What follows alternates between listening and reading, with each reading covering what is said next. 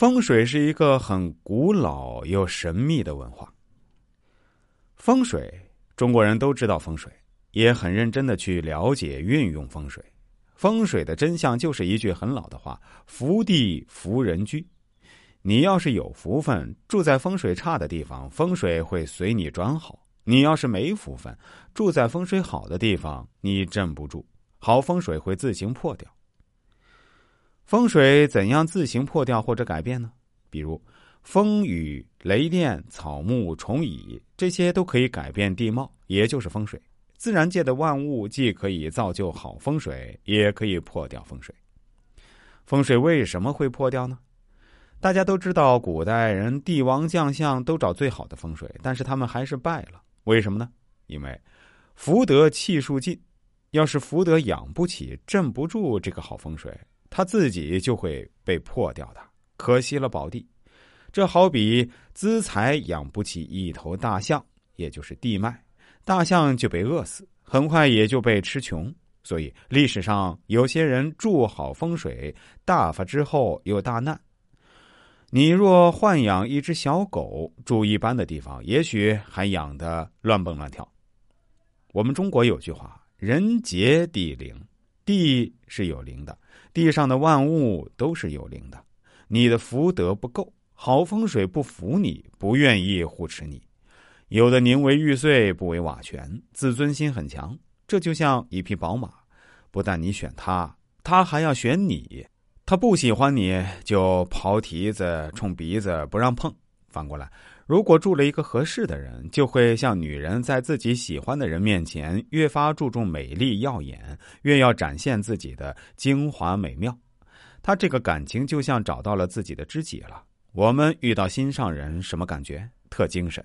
俗一点说，就是八十老太太觉得自己十八，大老粗也能写诗了。这叫画龙点睛笔，灵魂都活过来了。他也是如此。还有。第一个养风水的就是不杀生。所谓风水宝地，就是生气最旺盛的地方，杀生生灵都害怕，都避之不及。想想什么地方没有生灵？沙漠，沙漠上什么东西都没有，在什么资财福禄、喜寿安康呢？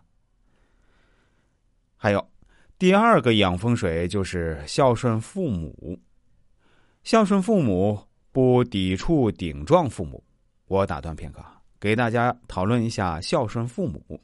孝顺父母是改转一切命运的生活良方。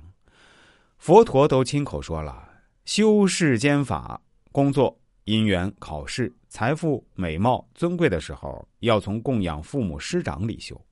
佛陀也只说了一种人，他虽然轮回流转，但是善根不坏。这就是孝顺父母的人。第三个养风水的话，就是不说人坏话，在家里头对亲人也不可说，因为哪里都不是一个人，而是两个人，鬼神都听着呢，万物都听着，你身边的杯盘碗盏、屏风桌椅都听着呢。你说人坏话，他们不服你，这好比一个将帅，军事不服你，你就镇不住。军心散乱，他们跟你待久了，还会有样学样，学的和你一样。这就是俗话说：“物是主人形。”一分恭敬，一分利益。恭敬是获取一切智慧的珍宝。我们说大海以其善下，所以为百谷王。大海地势最低，所以称王。我们把自己放在最低，万物百川的智慧福德也同样可以汇聚进来。我们说厚德载物，载物必须要把自己放在物的下面，把自己放在最低。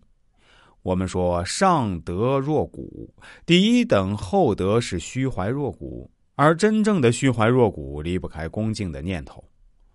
最后，众生福薄，就是因为彼此的恭敬越来越少。恭敬天可以了知天道，恭敬地可以了知地理。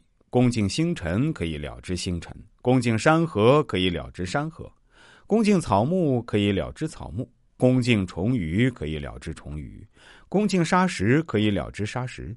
京城之志，金石为开，何况其他？你恭敬什么，什么就愿意被你知道，愿意告诉你，帮助你，成就你。